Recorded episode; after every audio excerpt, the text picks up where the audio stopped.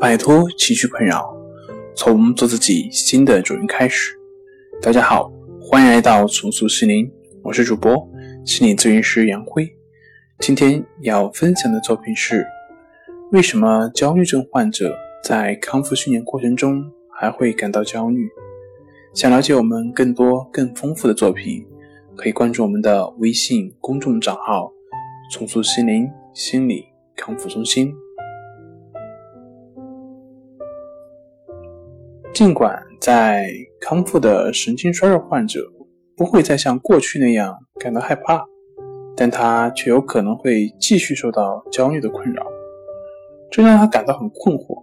他会想：为什么我还会有这种隐隐的焦虑呢？好像有什么可怕的事情就要发生似的。我现在已经没什么可担心的了呀，为什么还会有这种感觉呢？这种感觉极有可能发生在清晨醒来的时候，因为患者为此还来不及回想已有的积极因素，并使自己再次进入适应的状态。这是一种常年累积的真实焦虑所引发的习惯性情绪。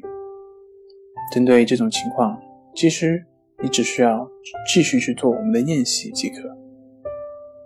好了，今天就跟大家分享到这里。这里是我们的重塑心灵。